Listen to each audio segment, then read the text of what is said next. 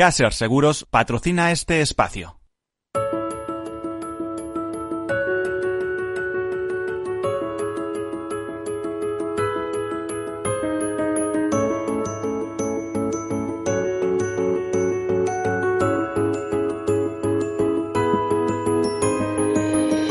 Tercer sector, un espacio para la economía social. Un programa dirigido por Miguel Benito.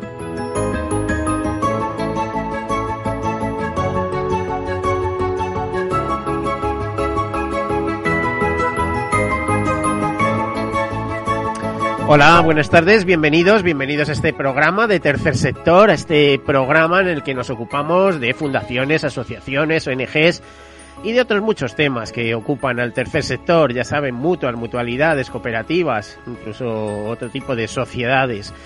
Ya saben que tercer sector quiere decir que no es un sector público, es un sector privado, pero que eh, no tiene beneficios, o dicho de otra manera, reinvierte los beneficios en el fin fundacional para el que fue constituido, que en este caso suele coincidir con algún tema de interés general, es decir, acción social, cooperación internacional, defensa medio ambiente, o tantos y tantos pequeños y grandes temas de interés general.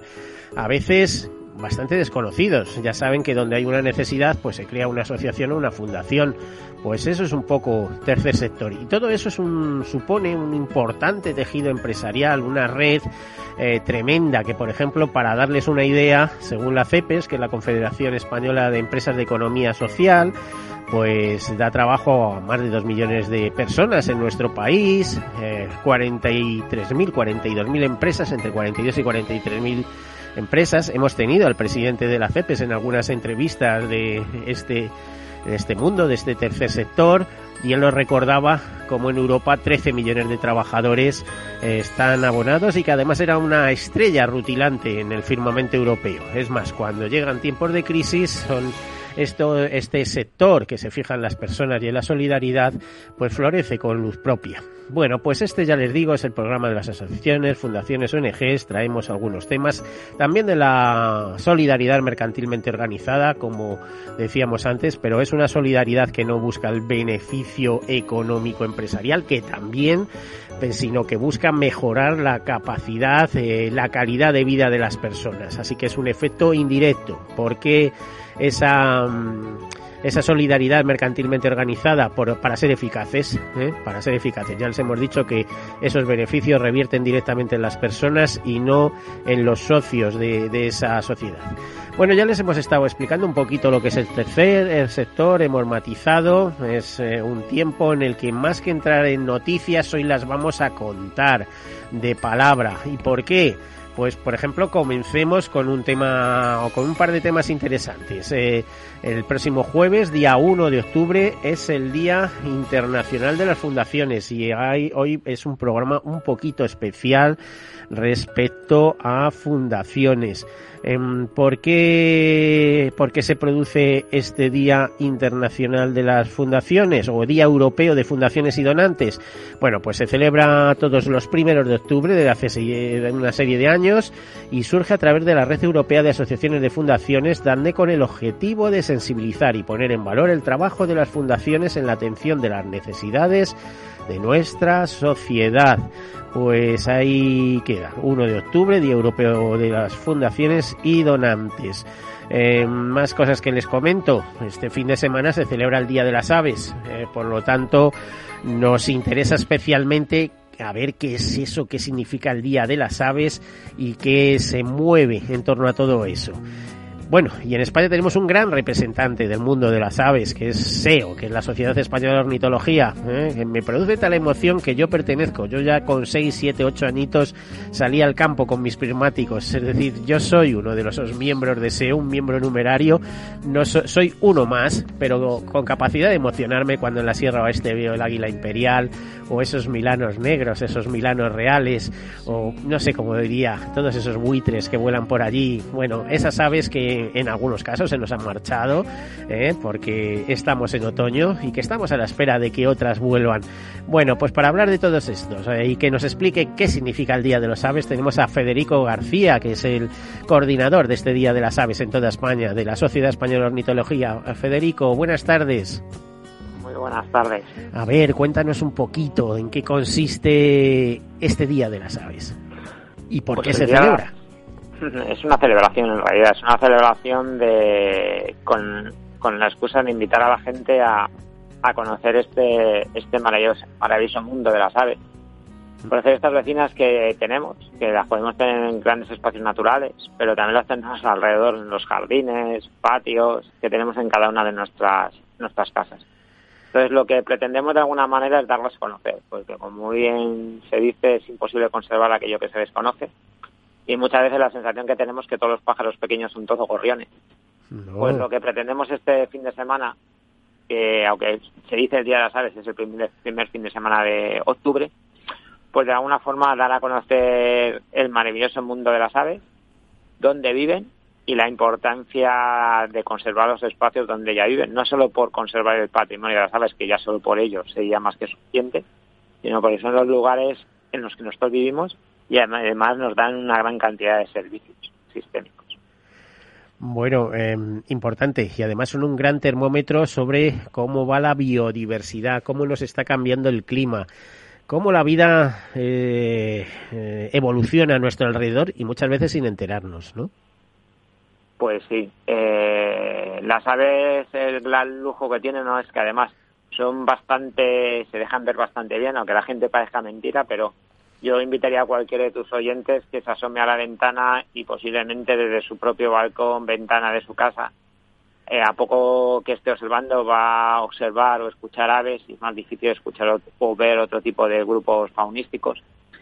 Y de alguna manera, por esa característica, le hacen unos buenos indicadores de qué es lo que está pasando en donde ellas, donde ellas viven. Y como muy bien dices, el problema del cambio climático pues afecta. De hecho, Mm. se están viendo especies que eran más bien saharianas, ya casi criando en la península ibérica, y otras especies más norteñas que o están criando ya en zonas muy altas de, de montañas o directamente están desapareciendo de aquí, pues básicamente porque les falta el hábitat adecuado. Básicamente porque ibérica requiere una serie de requisitos que el cambio climático, en el caso de la península ibérica, pues lo está haciendo prácticamente. Bueno, eh, SEO, eh, Sociedad Española de Ornitología, eh, la sociedad medioambiental más antigua de España, o con más veterana. Año 57, si no mal no recuerdo. 54. 54, pues todavía antes, ¿eh? Si, si mal no recuerdo también, en el, nació en el seno de un grupo de profesores, me parece que Bernis, etcétera, Sí. eh, que estaban, que colaboraron en, en conseguir que Doñana se convirtiera en un gran parque nacional y donde de todas las miradas de Europa estaban puestas y a partir de ahí pues sale un poco. Y la, el apellido de SEO BirdLife, eh, BirdLife porque, mm, bueno, eh, los británicos apoyaron desde el primer momento todo este movimiento de la Sociedad Española de Ornitología, ¿no? Sí, bueno, a nivel, digamos, el inicio de SEO vino también muy influido en parte pues ciertos británicos que estaban en la península ibérica y también con ciertas, digamos, presiones de, de ver con inquietud que ciertos valores que ellos ya no tenían y sin embargo había aquí, pues que se podían, que se podían perder. Doñana, las tablas de Daimiel y diferentes, diferentes fenómenos. Y si es cierto, Verlife pues es una organización, es una alianza de diferentes sociedades que en cada uno de los países eh, trabajan por lo mismo, por, por las aves y por la gente. Entonces, se ha creado esa gran alianza que junta más de un centenar, más de 130 ONGs que hay a nivel a nivel mundial en los cinco en los cinco continentes. Y de alguna forma ha sido Verlife también la que ha he auspiciado que se, que se desarrolle este evento, que es el Día Mundial de las Aves, que depende de la idiosincrasia y característica de cada país, pues hemos tirado más, como es el caso de los países latinoamericanos, nosotros, a ser un día festivo, y a lo mejor en países anglosajones lo han destinado más a salir a contar aves. Nosotros pues le hemos dado este componente más lúdico festivo y sobre todo reivindicativo. Por cierto, mmm, el, el, Día de las Aves es el día 3, pero se prolonga todo el fin de semana, ¿no? Sábado y Sí. domingo. Eso Sí, es- sí, es, en, en realidad es el fin de semana. Siempre hay una controversia con esto. Si es un día de, ¿por qué? Pues básicamente es porque se hace el primer fin de semana de, de octubre y se deja esos dos días para que las entidades, sea el sábado, sea el domingo o los dos días, pues organicen, organicen eventos. Bueno, eh, además eh, es una buena estrategia, ¿eh? salir al campo con los primáticos y la familia, no hay contagio, no hay nada, es simplemente disfrutar de las aves, apuntar en un cuaderno y si alguien quiere saber qué tipo de ave es y no quiere comprarse eh, una guía, pues acudir eh, al app que tenéis que es maravillosa ¿eh? y bajarse la guía de aves de SEO Live, ¿no? Sí, es una herramienta la verdad es que desde que surgimos, como tú me habías dicho, en el 54, estos profesores pues hemos ido evolucionando y obviamente desde hace ya años que trabajamos, por ejemplo, en voluntariado Sirrana, hemos utilizado, perdón, hemos utilizado aplicaciones y hace relativamente poco pues hemos puesto en marcha, bueno, tenemos la enciclopedia y ahora hemos puesto también en marcha una aplicación para poder trabajar el maravilloso mundo y algunas veces que da mucho miedo el tema de identificación de aves por, por los cantos pues también para poderlos trabajar. La idea es buscar excusas porque la ornitología lo bueno que tiene, excusas para salir al campo. Y eso, iba a decir, son excusas. Lo mismo eso que la botánica o la entomología, por así decirlo. Bueno, oh, Federico, haz un llamamiento desde los micrófonos de Capital Radio, este programa de tercer sector, para que la gente se conciencie, para que se prepare un fin de semana en el campo, aunque haga, no sé si hará sol, pero si hay, llueve, si hace frío y tal, el campo, lo que gusta la naturaleza, siempre es maravilloso. Así que te invitamos a que hagas un llamamiento y y, pasamos pues nada, Animo a todos a que participen. Para ello lo mejor es entrar dentro de la página web de SEO, seo.org.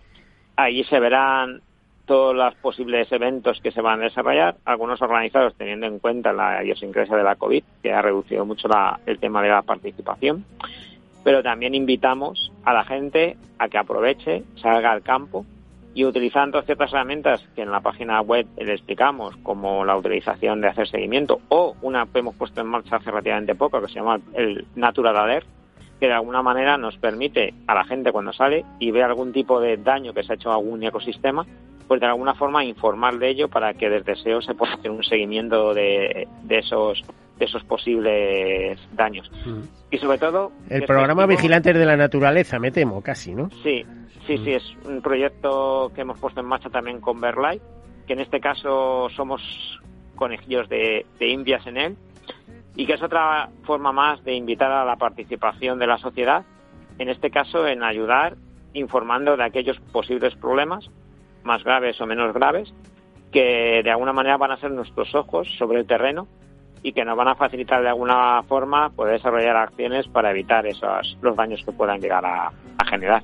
Y en la página web, esto este año es como nuestro, nuestro emblema o protagonista, va a ser justamente eso, la puesta en marcha de esta, esta aplicación, que invitamos a todos que, la bajen igual que pueden tener la enciclopedia, para que si en algún momento se encuentran con algo que intuyen que puede ser un daño, pues que nos lo puedan llegar a notificar y de alguna forma poder estar al tanto y dentro de nuestras posibilidades, pues pues hacer el seguimiento y, evitar que el daño se pueda llegar a generar si no se ha generado todavía. Bueno, pues muchísimas gracias Federico García, en este caso coordinador del Día de las Aves del próximo fin de semana.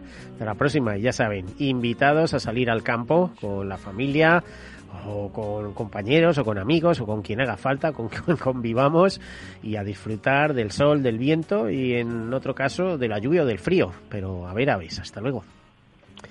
Pues nada, muchísimas gracias a vosotros. Bueno, muchísimas gracias, Federico García.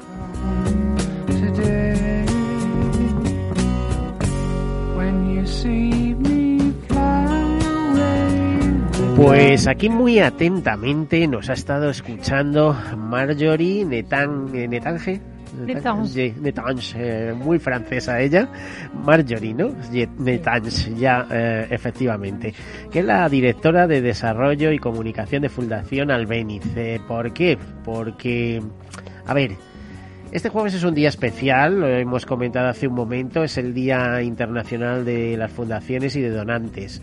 Y según tengo entendido, ahora hablaremos con, con alguien que está también con nosotros, eh, hay una iniciativa que son Fundaciones por el Clima, algo así, ¿no? Sí, en la Asociación Española de Fundaciones, que representa al sector fundacional, pues hemos impulsado esa iniciativa, Fundaciones por el Clima, con la idea de juntar sinergias y fuerzas y, y desarrollar un manifiesto en común para que todas las fundaciones trabajemos en el mismo sentido, para, para luchar contra el cambio climático. Bueno, buena iniciativa. Juan Andrés García, director de comunidad de la Asociación Española de Fundaciones. Eh, buenas tardes. Hola, buenas tardes, Miguel. Bueno. Debería estar, debería estar allí contigo y con Mario. deberías, deberías, ¿eh? Deberías, pero ya sabemos que medio Madrid está confinado y no se puede mover de casa. Bueno, bueno.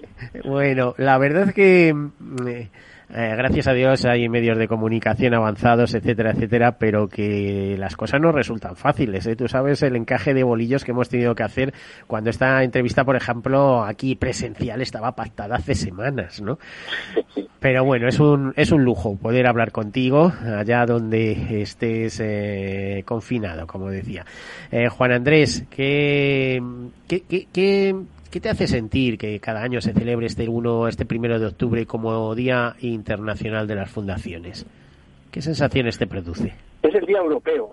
O el Día Europeo, sí, porque acabamos de decir, sí, sí. Es el Día 1 de octubre, es verdad que es un tema... Eh, yo, digo primero que, que el Día Europeo nos debe servir para, para que nosotros, eh, como fundaciones, digo, en este caso como asociación, pues demos a conocer la importancia del sector, del sector fundacional pero sobre todo me, hay una sensación como de orgullo o de satisfacción por todo lo que están haciendo las fundaciones, pero también es una oportunidad para mostrar todo lo que hacen y pueden hacer las fundaciones en todos los ámbitos, a nivel en España y en Europa, dado que estamos hablando del Día Europeo. Entonces, en todos los países europeos, asociaciones como la nuestra aprovechan este día para hacer, digamos, una cierta campaña de hacia afuera, hacia la sociedad, para que se conozca mejor a la institución fundacional.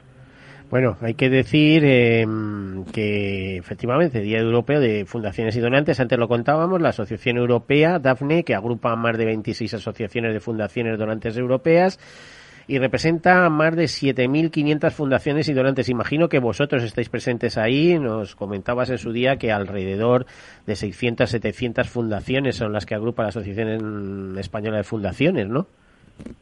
Sí, sí, no, ya pasamos de 800. Bueno, de 800. La verdad es que las cifras siempre varían. Siempre que hablamos eh, eh, contigo, eh, incluso también la cifra varía de fundaciones que hay en España. Porque yo creo que hablábamos hace seis años de unas 10.000 y ahora ha variado ya entre 6.000, 7.000, no sé si a 8.000 se llegaría, ¿no? Estamos en torno a 8.000 fundaciones activas. Hay muchas más, pero hay un porcentaje de fundaciones inactivas que distorsiona un poco pero digamos que en nuestra asociación estamos en el 8% y, y las fundaciones que están asociadas son las que están más activas y comprometidas con sus causas.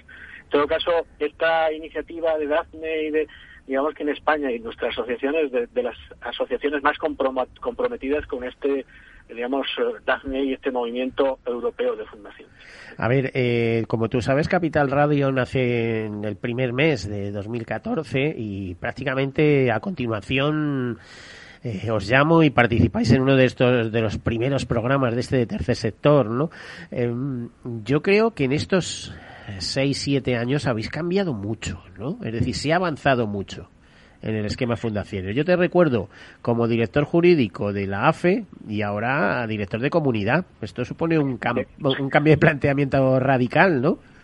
Eh, sí, yo creo que porque nos hacemos más grandes y ampliamos los retos. Fíjate que ahora mismo hablabas de fundaciones, aparte de hablar de temas legales, siempre como sector, eh, algo que nos preocupa es, lógicamente, todo lo que tiene que ver con el marco jurídico de las fundaciones y eso siempre es algo que estará ahí y seremos interlocutor a todos los cambios eh, normativos, porque esta es nuestra primera función primera. Pero ahora estamos hablando de fundaciones por el clima. También hay un grupo dentro de la Asociación de Transformación Digital. Eh, hablamos del Día Europeo.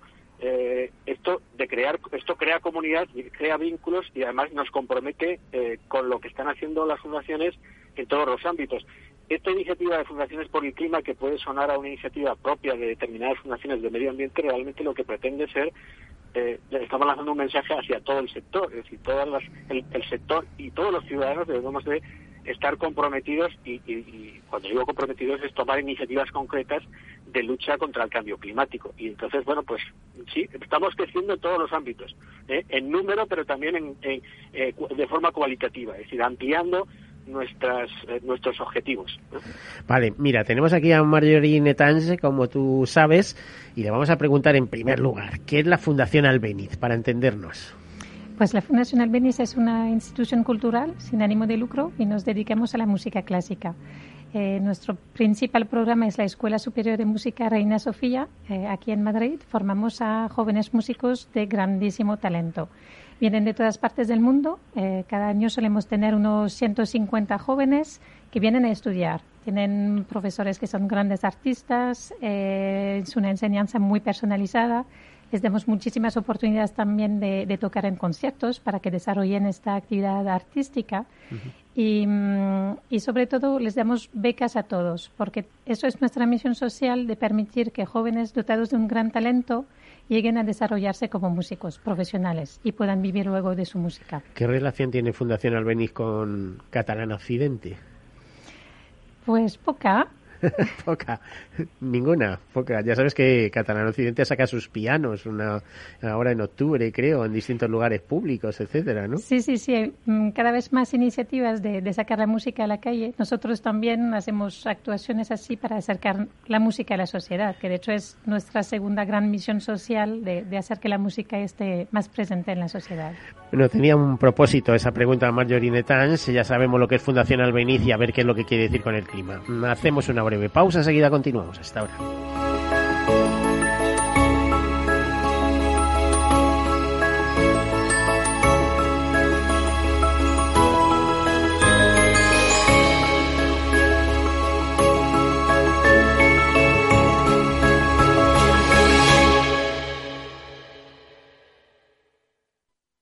Soy José Luis, director de Seguros García Ochoa y quiero darte mi teléfono personal para asesorarte, hacerte un estudio de todos tus seguros y ayudarte a ahorrar.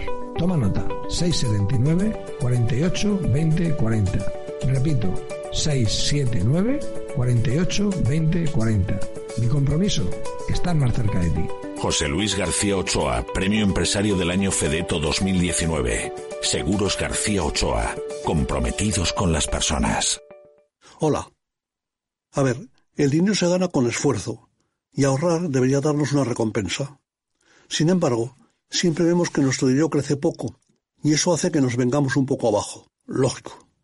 Lo normal es que veamos crecer nuestro dinero.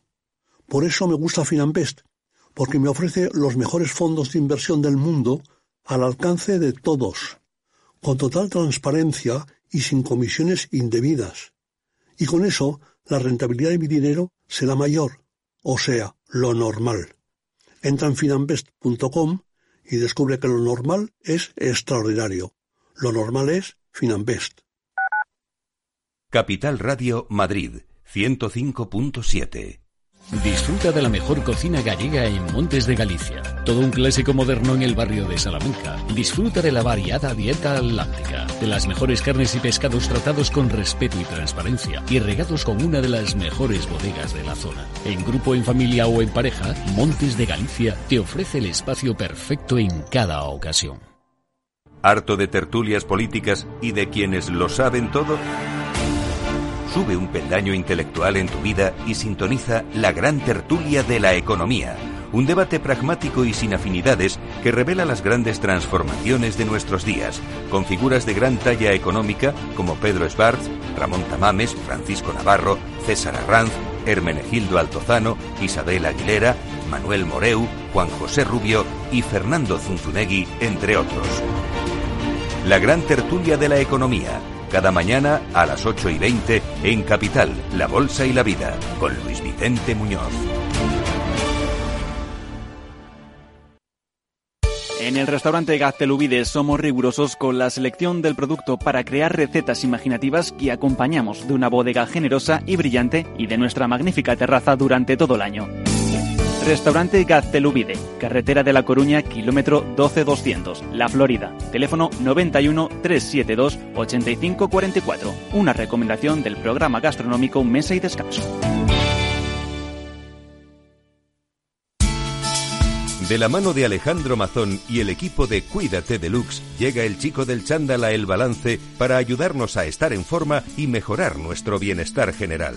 Los miércoles a las ocho y media de la tarde en El Balance. Capital Radio. Capital Radio.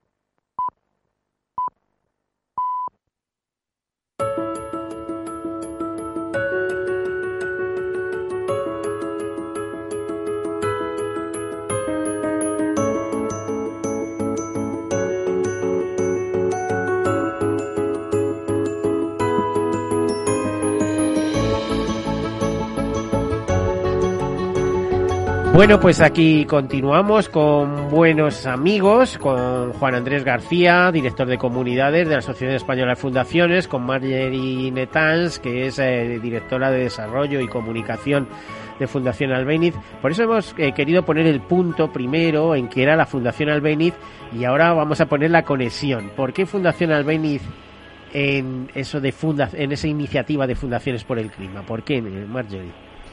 Pues yo creo que es una iniciativa que, en la que podrían involucrarse todos tipos de fundaciones. En la Asociación Española de Fundaciones somos cultura, somos educación, somos proyectos sociales, somos deporte, representamos a toda la sociedad civil y es lo que buscamos con ese movimiento, justo abarcar a todo el mundo para, para involucrarse.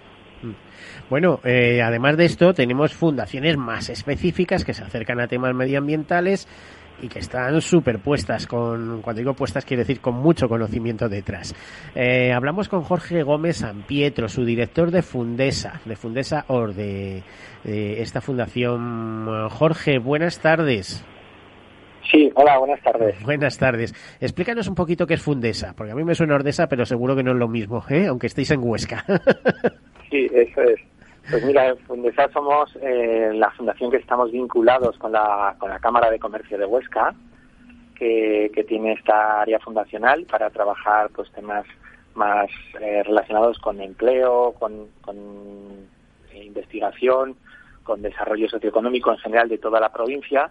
Y bueno, la verdad es que es difícil definirnos porque trabajamos en temas muy diversos, ¿no? No somos una entidad especializada en temas ambientales o económicos o, de otro de un tema concreto sino que pues bueno todo lo que tiene que ver con el desarrollo local pues allí allí estamos desde, desde Fundesa no intentando hacer sobre todo un puente que creemos que es muy necesario entre lo social y lo empresarial no aprovechamos esta conexión que tenemos con las pymes del, del territorio pues bueno para para hacerles ver que eh, el objetivo principal, como, como dice, ¿no? es la obtención del beneficio y eso no, no se tiene que perder la pista, pero también eh, la tendencia ¿no? de, una empresa más hoy más, más responsable que busca también pues bueno el desarrollo de su entorno. Eh, a ver, em, está explicado de manera general, pero también te diría de alguna manera medioambiental, porque hay mucha empresa, mucha pyme que tenéis conectada a temas de medio ambiente. Yo creo que Huesca es una de las, eh, de las provincias españolas que respeta muchísimo el medio ambiente y que tiene mucha pyme relacionada con ello. Me refiero al sector de hostelería, hoteles, eh, pequeñas empresas, pequeñas producciones, sobre todo hacia la zona de, de montaña. Y luego, eh, bueno, grandes desarrollos, ¿no? Eh, por la zona de Salen del Gallego, del Gallego, etcétera, etcétera, ¿no? Del río Gallego.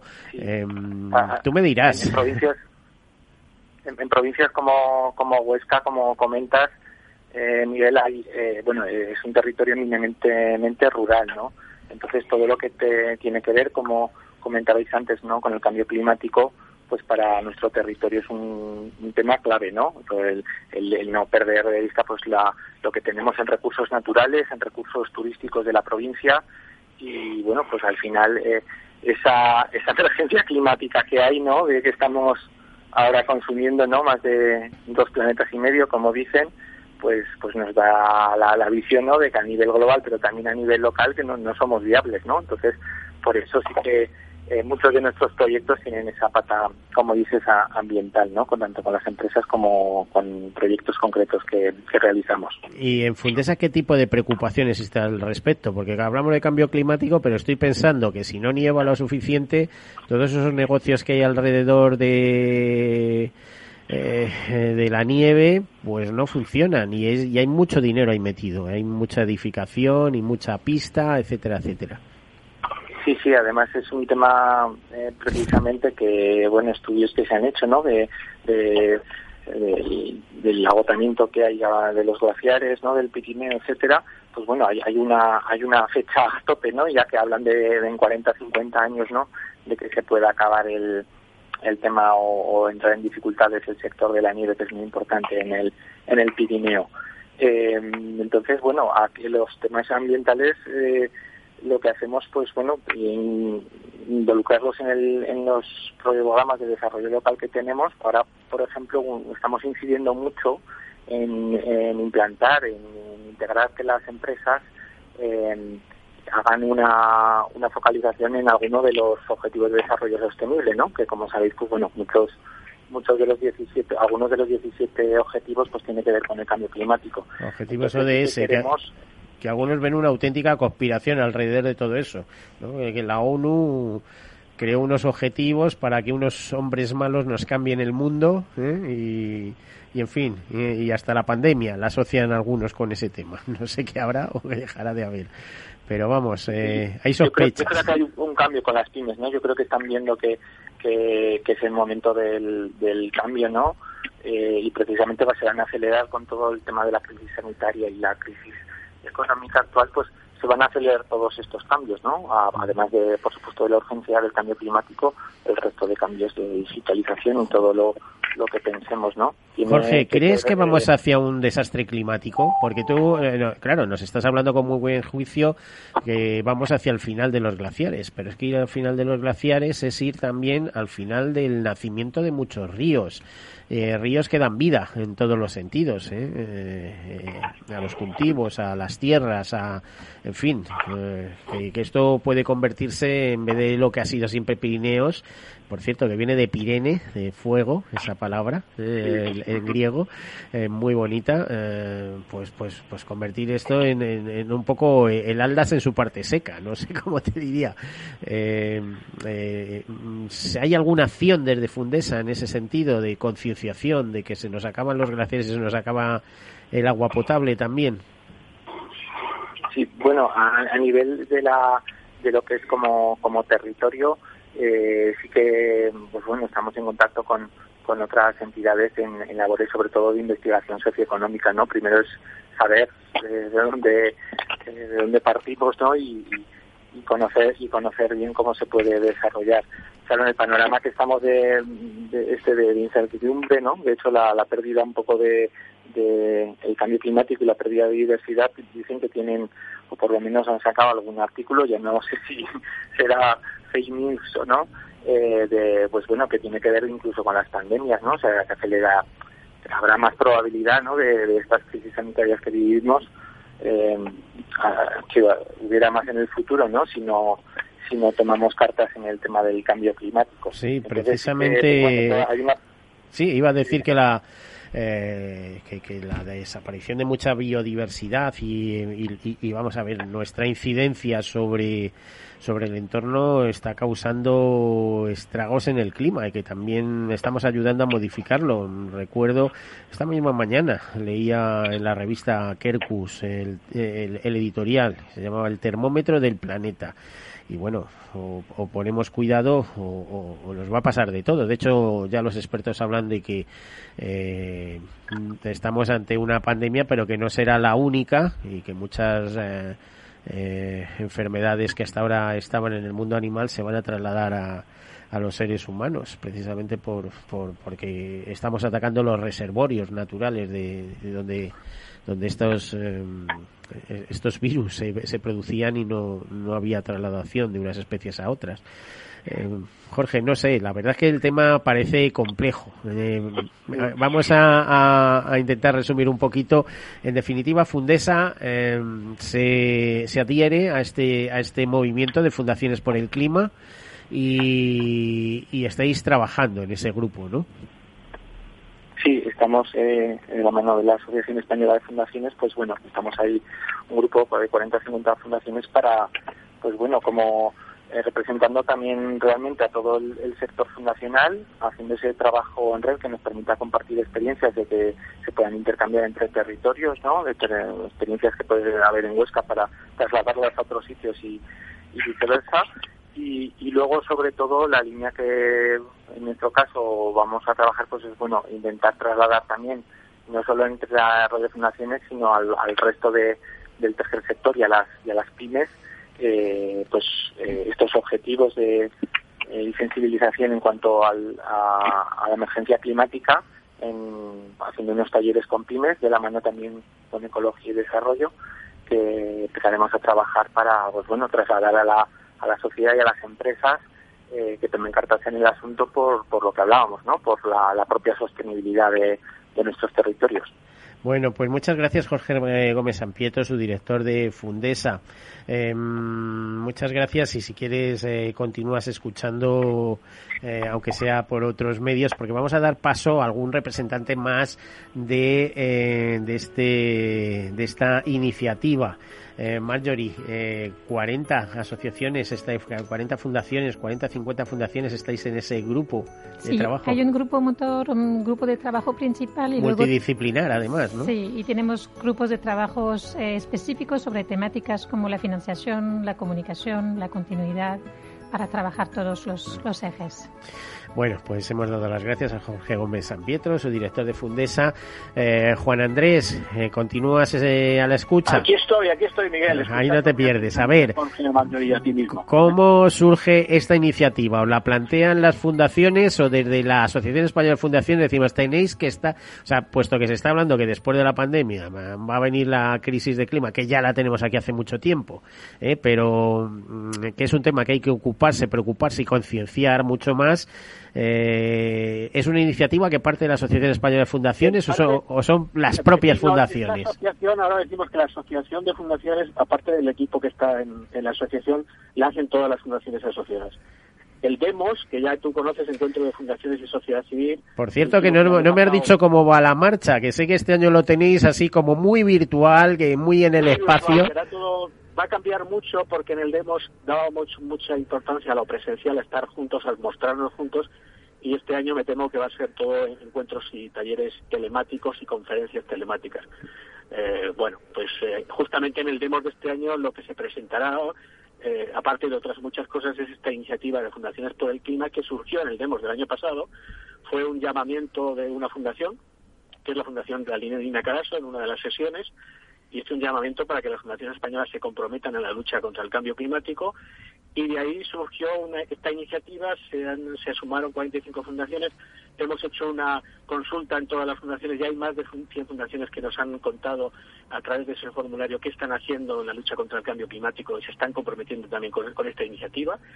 Eh, la semana que viene, la siguiente, ya se lo anuncio a Marjorie y a Jorge, habrán recibido las fundaciones un, un correo para que nos reunamos y que todas las fundaciones... Virtualmente, imagino, ¿no? En, en webinar o alguna cosa de estas, ¿no? Sí, sí, de forma telemática, porque antes esto fue, el año pasado íbamos a reunirnos en marzo de forma presencial para activar el grupo, finalmente fue el 4 de junio en una reunión telemática y ese grupo que está trabajando de forma colaborativa pues va a firmar ese manifiesto y ya digo, dentro de dos, una semana o dos semanas tendremos esa reunión para firmar ese manifiesto que es un manifiesto, una declaración general, pero luego hay unos compromisos de aplicación concretos y como decías antes, esto quizás del cambio climático nos puede parecer que nos viene muy grande porque in- inclu- incluye muchas cosas. Que va, que va, su impacto Pero- es directo pero- ya, pero nos pero ya. A, a todos, ¿eh? Eh, Miguel, a ti, a mí, a Mayo y a Uy, Jorge. yo lo en tengo claro, ¿eh? Yo, yo como le contaba a Marjorie la anécdota de que yo era lince de Adena, échale guinda, del Wolf Fun, o sea que a los ocho años tenía ya carne de, de defensor de la naturaleza, ¿eh? Claro. Y como has oído antes, también eh, sigo militando en temas de la naturaleza eh, como miembro de números, no nada más, sin ningún cargo, en la Asociación Española de Ornitología, pero hace muchísimos años, es, es, es una pasión la que, la, que me lleva a la naturaleza. Es más, yo creo, hay gente que, que dice que se aburre, pues el que le gusta la naturaleza no se aburre nunca. ¿eh? Estudia la No, naturaleza y ella será tu maestra. Y ahora mismo no me atrevo a decir de quién es esta frase, eh, pero siempre la he tenido muy presente. Es decir, si tú pasas por un árbol y de esto es un árbol, pero si en vez de un árbol empiezas a pensar, oye, ¿y qué será? Es, es, eh, no sé, es, un arce, es un arce japónica, es un, eh, ya es otro matiz. Y si empiezas a conocer las flores también, y si en vez de ver gorriones a todo gorriones empiezas a ver que no, que a lo mejor es un carbonero, un herrerillo, un pinzón, tal, que es del género páridos eh, eh, o de los paros, es de otra cosa, y ya ni te cuento el mundo de los insectos, en fin, de repente descubres que hay una riqueza a tu alrededor que era insospechada, y no te aburres, no te aburres con No, esos no te aburres en absoluto. Bueno. Yo digo, Miguel, que en lo que hacemos y dejamos de hacer, cada uno de nosotros y las organizaciones, depende eh, de lo que está ocurriendo en el cambio climático. Es decir, que hay muchos niveles, pero es lo que hace Miguel, lo que hace Marjorie, pero lo que hacen las fundaciones o dejan de hacer. Y por eso estamos en esto de hacer guías de aplicación, talleres, para que todos en nuestra organización y nuestros comportamientos diarios vayamos eh, viendo un poco lo que hacemos y lo que, y lo que no deberíamos de hacer y, expresemos nuestro compromiso con acciones concretas. Pues te diría que muchas veces hacemos lo que nos han enseñado a hacer, porque si te enseñan a recoger las bolsas de basura, que las cosas no se tiran al suelo y que tienen que ir a la papelera o, mejor todavía al, al sitio, al, al, a ver, iba a decir al cubo adecuado para reciclaje, pues mejor y que mejor si no te lo enseñan y dices, bueno, esto va en medio de, la calle y a correr, ¿no? Así que hacemos muchas veces lo que nos enseñan. A ver, eh, tenemos con nosotros también a, una persona muy interesante, mm, además por la fundación, por el objeto de la fundación. Me refiero a Chus Sanz, que es responsable de Relaciones Internacionales de CODES. Eh, Chus, eh, buenas tardes. Hola, buenas tardes. Bueno, un placer tenerte aquí con nosotros. ¿Qué es ECODES? Uy, ¿qué es ECODES? Pues mira, ECODES es una fundación que ya tenemos una larga trayectoria tanto en años como en, producción, ¿no? Por decirlo de, alguna manera, ¿no? ECODES em, nació en el 92 ECODES viene de Fundación Ecología y Desarrollo, o sea que ya en el 92 eh, hay nada menos que la cumbre del, clima. Eh, lo que buscábamos era aunar esos dos sectores que parece que estaban completamente reñidos, ¿no? Porque desde CODES mm, siempre se ha tenido el sentimiento, el pensamiento que los temas ambientales eran tan difíciles, tan gordos, tan inmensos. Y tampoco financiados, añade. sí, tampoco financiados, que lógicamente hacía falta, mm, no, no, no, no podíamos eh, dar respuesta con una solución. A problemas complejos eh, se necesitan eh, soluciones imaginativas, ¿vale? Entonces, bueno, pues ahora se habla mucho de la corresponsabilidad, nosotros ya en, nuestros orígenes ya hablábamos de esto y veíamos que necesitábamos las sinergias, las fuerzas, em, los aportes, el conocimiento, las intenciones, todo de todos los sectores, ¿vale? No, no podíamos dejarnos a, a, nadie fuera, ¿vale? Sí que es verdad que a lo mejor con la con esta trayectoria que decía que desde el 92 aquí ha llovido mucho, em, nos parecía que también deberíamos de hacer un llamamiento claro a los temas sociales. No, no puede haber un desarrollo sostenible, no, no puede haber una, una lucha eh, por mejorar eh, este entorno nuestro eh, y dejarnos atrás las personas, ¿no? Entonces, a mí la verdad es que nuestra misión me encanta porque dice que perseguimos un mundo en el que disfrutemos de ese mundo, pero dentro de los límites asegurando el bienestar de todas las personas que habitan el planeta, pero dentro de los límites de ese planeta. Bueno, pues, o sea que, y, en vuestro momento fundacional es eh, posterior a 1992 o en el año 92? En el 92, en mayo de 1992. O sea, casi coincidiendo con la celebración de la Cumbre de la Tierra de Río de Janeiro, ¿no? Sí, sí, sí, sí, sí, al poquito. Fue constituirnos nosotros. Te, te prometo que no les chivamos nada a los de a los de Río de Janeiro y al poquito se, se celebró la. Bueno, que si mal no recuerdo, que yo alguna vez he comentado, eh, los primeros que dieron la alerta, la, alarma sobre que el clima estaba cambiando y no sobre el cambio del clima que siempre se ha pensado, sino la velocidad de ese cambio, fue, eh, fue un, un congreso de, de la Organización Mundial de Meteorología eh, que ahí es donde se producen las primeras alarmas. Y aparte de eso, eh, distintas reaseguradoras, muy especialmente Suiza Reaseguros, Suirre, eh, empieza eh, que va siguiendo el comportamiento del clima y de las grandes catástrofes, porque les afecta mucho, por ejemplo, grandes huracanes y tal, el impacto que tiene sobre, sobre sus cuentas de resultados, pues al fin y al cabo son los aseguradores de los desastres, empiezan a alertar de que algo está cambiando a partir de ahí. No sé si me equivoco, si es cierto esto que te digo. Yo creo haberlo leído en su momento. Pues eh, seguro, Miguel, que si lo has leído sería sería así. La verdad es que no me no, no, tengo referencia, pero vaya, la verdad es que los datos encajan perfectamente, ¿no? Porque, mm. eh, lógica, o sea, una de las consecuencias, desgraciadamente, eh, por el cambio climático es justamente mm, esas grandes eh, esos cambios no meteorológicos estas grandes catástrofes no pues eh, o, nos falta lluvia o nos sobra lluvia. Mm. bueno ahora tenemos estos grandes incendios eh, bueno, pues eso, catástrofes naturales. Es una de las primeras consecuencias que tiene el cambio climático y, eso, lógicamente, hay que tiene unas consecuencias económicas importantes. Hay, que decir que todo eso en el año 1992, Cumbre de la Tierra, Río de Janeiro, eh, culmina en el Protocolo de Kioto en 1977, que muchas veces se considera que es la, base, que es a partir de ahí eh, donde empiezan esas conferencias de las partes que, que organiza ONU ¿no? de, sobre cambio climático. Sí, sí, completamente. Y luego pues ya nos, ya nos tenemos que, ya, ya más cerquita, ¿no? Nos vamos al 2015, eh, cuando se llega al Acuerdo de París. 2016. Eh, bueno, se aprueba en el 16, eh, se reúnen en el 15. O el acuerdo es el 15 y se ratifica en el 16. Y ahí hay que añadir también lo que sería eh, la agenda global con los objetivos de desarrollo sostenible. Recuerdo haber estado unos días antes de eso en París y había carteles por toda la ciudad de, esa reunión internacional. Eh, Marjorie, ¿Tú recuerdas eh, lo que ocurrió en París en, en, aquel momento? Había un verdadero festival en la propia ciudad.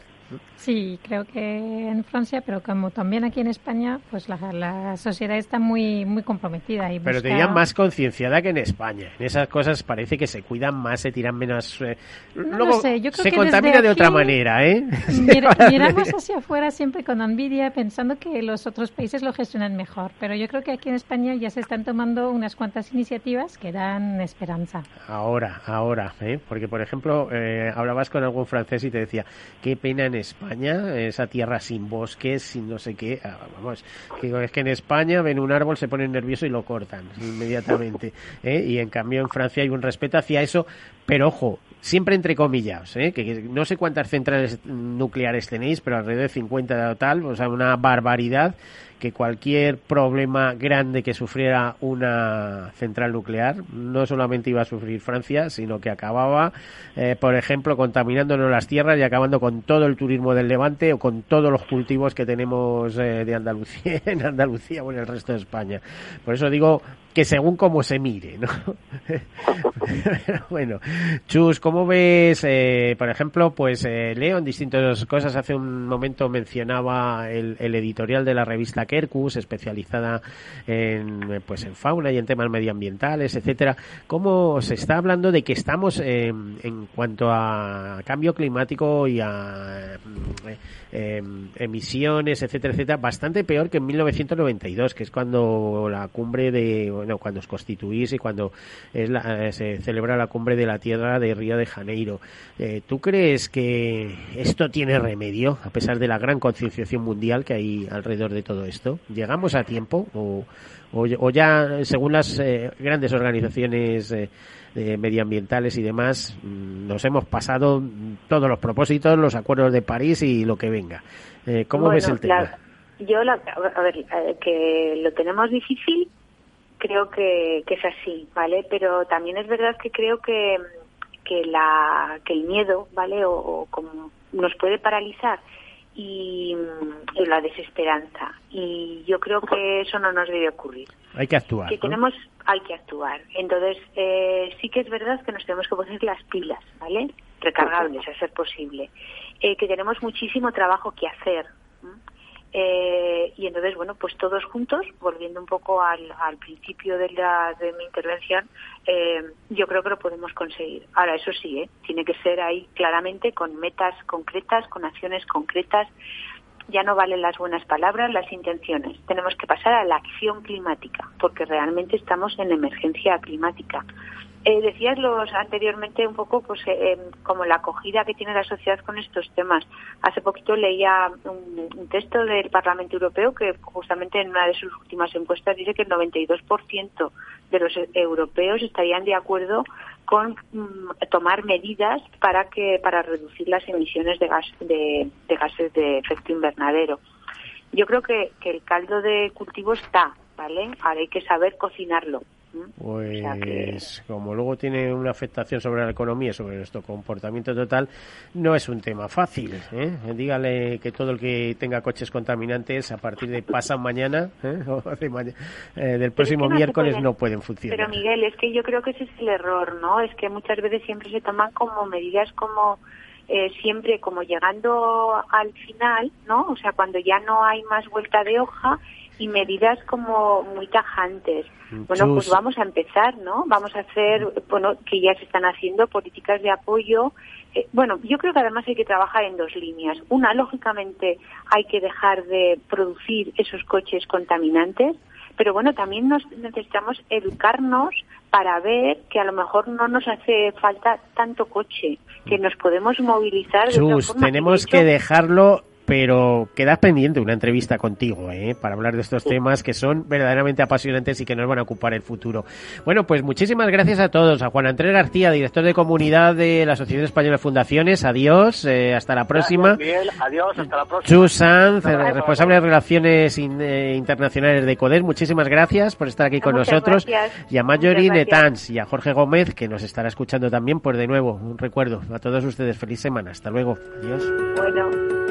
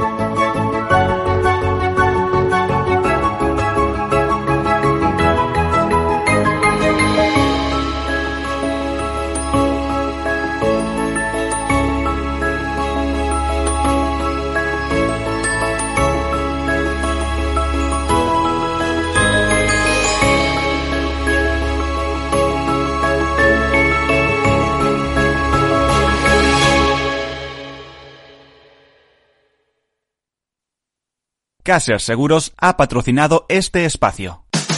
Hablar de mentoring es... Mercedes Sancho, mentora.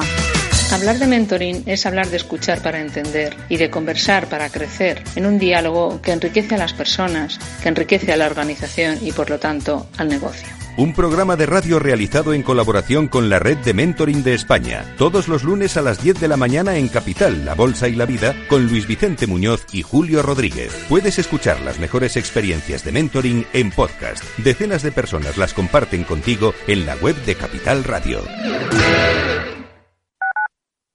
Tu radio en Madrid 105.7, Capital Radio. Memorízalo en tu coche.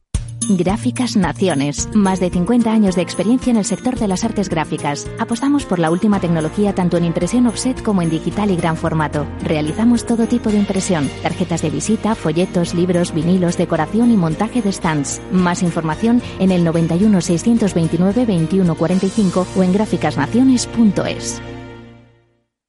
Únete a El Viajero de la Ciencia todos los jueves a las 10 de la noche en Capital Radio. Acompáñanos por todo el mundo en nuestra búsqueda de las noticias más impactantes sobre ciencia y tecnología. Síguenos en las redes sociales y en el podcast buscando El Viajero de la Ciencia. El Viajero de la Ciencia, con Carlos Alameda.